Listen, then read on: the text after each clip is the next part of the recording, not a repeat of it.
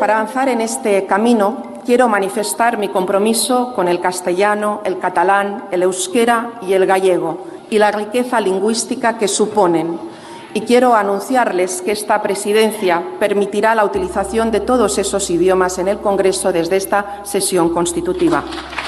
La socialista Francina Armengol ha sido elegida presidenta del Congreso de los Diputados en primera vuelta. Una mayoría absoluta ha refrendado su nombramiento y no ha tardado en aprovechar su posición desde la tribuna para anunciar los primeros cambios sustanciales de cara a la próxima legislatura. Los parlamentarios podrán hacer uso de las lenguas cooficiales en sus intervenciones, hecho que lejos de integrar consigue dividir más al hemiciclo que se verá con problemas para entender algunos de los discursos. Soy Belén Montes y hoy en el debate las lenguas cooficiales en el Congreso, una integración excluyente.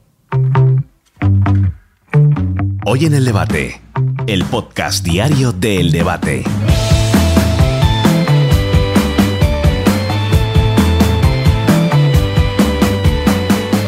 Riqueza lingüística de nuestro país no tiene parangón. Al castellano, que toda España habla, se le suman las lenguas cooficiales, que son el euskera, el catalán y el gallego. Lenguas que en sus comunidades se hablan y conviven con el castellano sin ningún tipo de problema, pero que fuera de ellas se complica su uso, ya que el resto de los españoles no tienen la obligación de conocerlas. Es por eso por lo que hablarlas en lugares como en el Congreso, cuya representación recorre todos y cada uno de los rincones de España, complica a todos aquellos que las desconocen.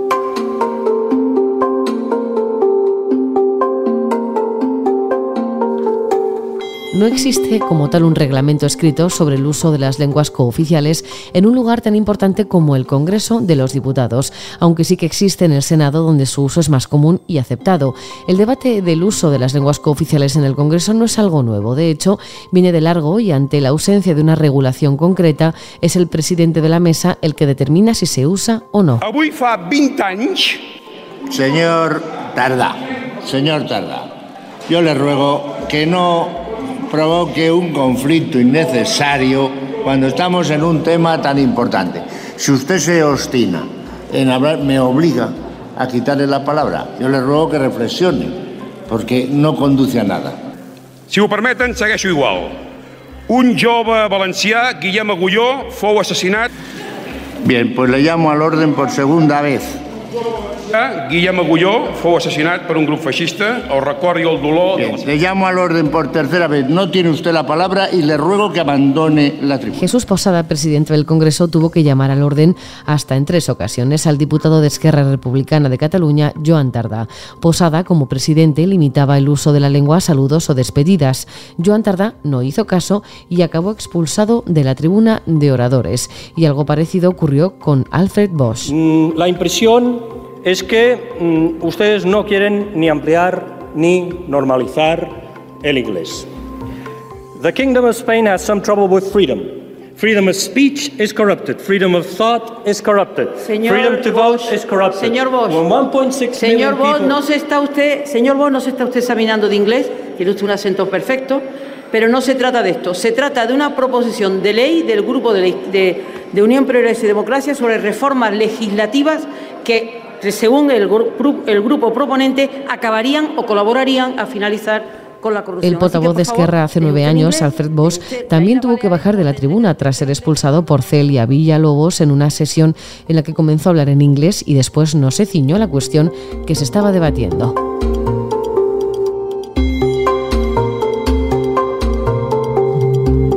El artículo 3 de la Constitución dice así, el castellano es la lengua española oficial del Estado. Todos los españoles tienen el deber de conocerla y el derecho a usarla. Las demás lenguas españolas serán también oficiales en las respectivas comunidades autónomas de acuerdo con sus estatutos. La riqueza de las distintas modalidades lingüísticas de España se considera un patrimonio cultural que será objeto de especial respeto y protección.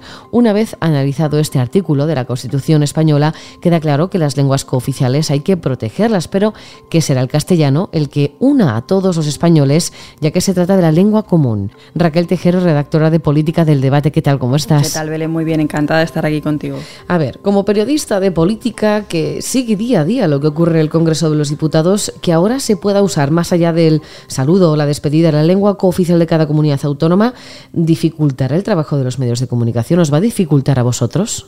Bueno, es que de hecho ya nos lo ha dificultado hoy. Las ruedas de prensa después de, la sesión de constitución de Cortes ya ha sido cada una en una lengua cooficial. Se ha hablado en, gallego, se ha hablado en catalán, se ha hablado en vasco y bueno, eh, pues realmente cuando tú escuchas el catalán pues es fácil más o menos de, enterarte por lo menos de qué va el asunto, pero cuando escuchas el euskera es como si, si escuchases eh, chino, ¿no? Si se me permite decir así. Por lo tanto, pues sí, nos va a dificultar, pero eh, ya no solamente el problema de los medios de comunicación, ¿no? que ya veremos cómo lo solucionaremos, sino que esto también supone una barrera de cara a los ciudadanos, que son los que pagan los parlamentos. En el mes de junio del pasado año se llevó al Congreso la propuesta sobre el uso de las lenguas oficiales en la Cámara Baja. La propuesta de Esquerra, PNV, Junts, PDCAT, la CUP, el Bénega y Compromís volvió a quedarse por el camino. Tan solo 71 diputados la querían vigente frente a dos abstenciones y la negativa de 268. 268 diputados a los que ahora la nueva presidenta del Congreso, Francina Armengol, da la espalda. Empezar así, Raquel, era de esperar. Pues es que con, el Partido Socialista la verdad es que todo es de esperar. Cualquier cosa puede suceder. A mí cada vez me sorprenden eh, menos las aprobaciones que se hacen en, las cámaras y con la legislación. Y el problema que tenemos aquí es que eh, esto es eh, simplemente la punta del iceberg. Es el primer pago que hace Pedro Sánchez a estos pactos que le han permitido nombrar a Armengol como presidenta del Congreso. Pero tendremos más y tendremos más asuntos donde el Partido Socialista dijo que no y ahora dice que sí, que ya ocurrió en la anterior legislatura. No es la primera vez que nos ocurre. Pero es verdad que llama la atención ¿no? que justo hace un año se estaba votando sobre si estas lenguas deberían estar eh, presentes en todas las intervenciones de los, de los diferentes diputados. Se dijo que no, pero por una mayoría absoluta se dijo que no. Y ahora ella eh, ha pasado pero vamos, totalmente de lo que dijeron entonces para decir, yo llego aquí, soy la presidenta y como no hay un reglamento escrito, lo que hago es, eh, pues bueno, eh, lo que quiero yo, que cada uno hable como le dé la gana. Y además ha sido bastante, bastante notorio, ¿no? Porque ha sido después de una queja del Partido Popular y de Vox, precisamente porque se han utilizado todo tipo de fórmulas de juramento en todas las lenguas cooficiales. Y vuelvo a repetir, es que los propios diputados, al no haber ningún sistema de traducción, no se sabía ni si se estaba haciendo un juramento a la Constitución o se estaba hablando de cualquier, eh, de cualquier otro asunto.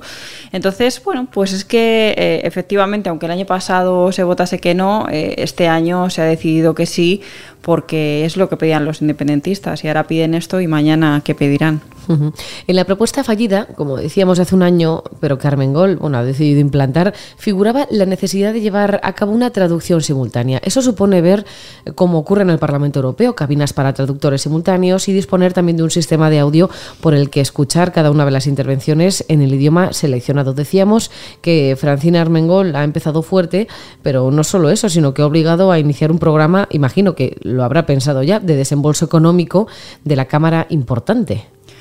Yo creo que como no es su dinero, ¿no? Como, como el dinero público no es de nadie, como los propios socialistas dicen, pues hacen, hacen uso de, esos fondos públicos dentro de, un marco en el, que los, que los españoles muchas veces no son capaces de llegar a final de mes, ¿no? Y eh, aparte del chiste que parece todo este dislate que, han conseguido con el Congreso de los Diputados, eh, la seriedad está en efectivamente el desembolso que se va a tener que hacer y los cambios que va a tener que, va a suponer esto, pues no, solamente para el trabajo de los periodistas y los diputados, sino para, todos aquellos que quieran tener eh, acceso a la información. Todavía no sabemos el coste que va a suponer, pero con lo rápido que ha sido, que ya han empezado a hablar en, todo tipo de, lenguas cooficiales, se tendrá que sacar una licitación o bien entiendo que, que unas para ocupar esos cargos en el Congreso de los Diputados. Ahora, Belén, esto no va a ser mi punto de comparación el desembolso que se va a hacer con los traductores como el que se va a hacer, por ejemplo, con la condonación de la, de la deuda en Cataluña.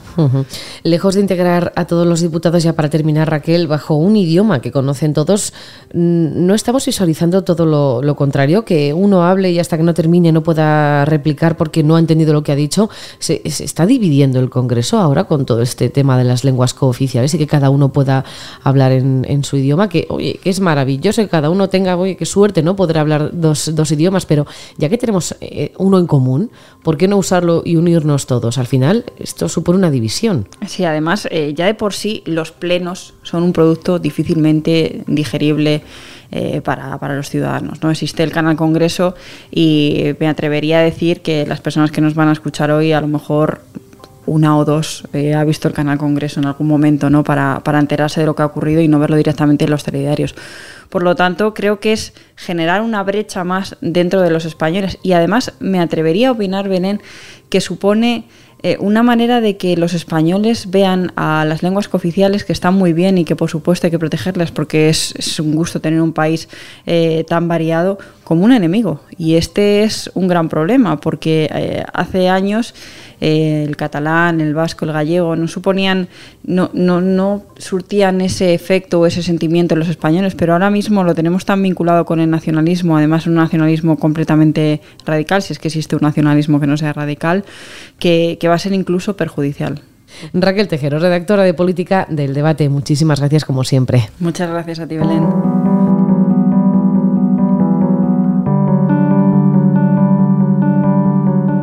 Ejemplo claro al que hacía referencia Raquel Tejero de la división en España es el caso de los catalanes. Hace apenas un año, a Montse Basa de Esquerra, Alberto Botrán de la CUP y Miriam Nogueras de Junts se les quitaba la palabra al hablar en catalán. Si aquí, al Parlamento español, al Congreso de los Diputados del Reino de España, no hi cap la meva llengua, no hi cap la nostra llengua, es que tampoco hi cabem nosaltres. Y lo hacía precisamente el socialista Alfonso Gómez de Celis en sustitución del Pleno aquella tarde a Merichel Batet. Le apelo, si quiere, al artículo 3 de la Constitución, lo que usted prefiera, pero le ruego que continúe su intervención en castellano. Gracias. Simplemente para que el resto le pueda entender perfectamente. Gracias. María Jamardo es responsable de tribunales del debate. María, ¿es legal lo que ha decidido y anunciado Francina Armengol sobre las lenguas cooficiales? Pues lo cierto es que la nueva presidenta del Congreso, la señora Armengol,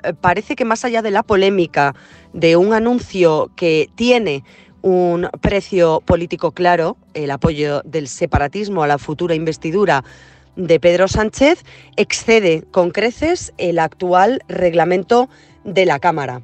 Y es que entre las funciones de la presidenta de la mesa están, por supuesto, la de interpretar el eh, texto del reglamento, pero siempre que exista una duda razonable sobre una cuestión en concreto, pero ni muchísimo menos eh, generar con sus decisiones unilaterales una nueva norma o una nueva forma de hacer política parlamentaria. Es por ello que la mayoría de los juristas coinciden en que para poder adoptar esa decisión, la presidenta del Congreso de los Diputados, la señora Armengol, debería eh, promover previamente una reforma de esa norma que es en la que se basa el funcionamiento ordinario de la Cámara. ¿Y se puede llegar a revocar esta decisión por parte de los que, por ejemplo, hace un año votaron en contra? Como comentábamos con Raquel Tejero, fueron 71 votos a favor de las lenguas cooficiales en el hemiciclo, frente a dos abstenciones y 268 negativas. En cualquier caso, cualquier decisión que adopte la mesa de la Cámara, que es un órgano colegiado, es recurrible en amparo ante el Tribunal Constitucional, que podría entrar a resolver si el alcance de esa decisión adoptada por la presidenta de la mesa se ajusta o no a los cánones de nuestra Carta Magna.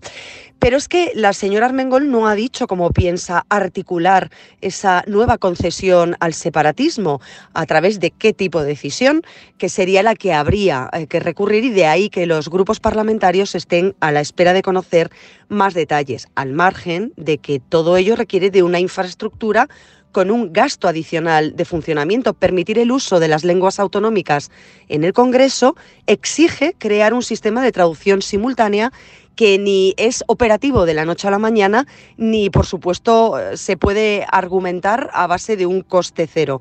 Y además, y yendo un paso más allá, podría llegar a conculcar el derecho al ejercicio de la función representativa de aquellos diputados que no entiendan las lenguas autonómicas. Si se permite hablar en vasco, en catalán o en gallego y uno de los diputados eh, por Andalucía, por Extremadura, eh, por Murcia no entiende dicha lengua y no se proporciona un sistema de traducción, se estaría conculcando su derecho como diputado a ejercer la función de representación para la que fue elegido.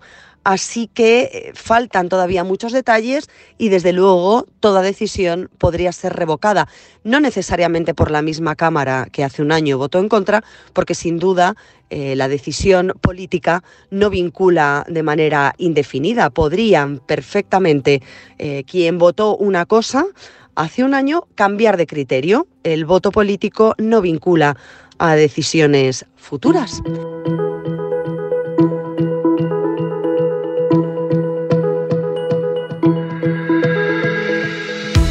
La presidenta del Congreso, Francina Armengol, ha decidido anunciar en su primer discurso al frente de la Cámara que el uso de las lenguas cooficiales estará permitido. Veremos cómo consigue el resto de parlamentarios que entiendan las intervenciones y si la decisión no acabará dividiendo más aún a la Cámara.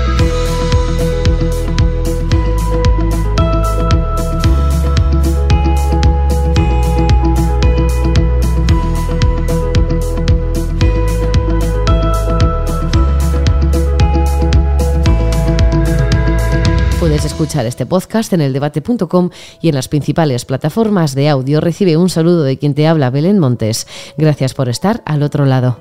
Adiós.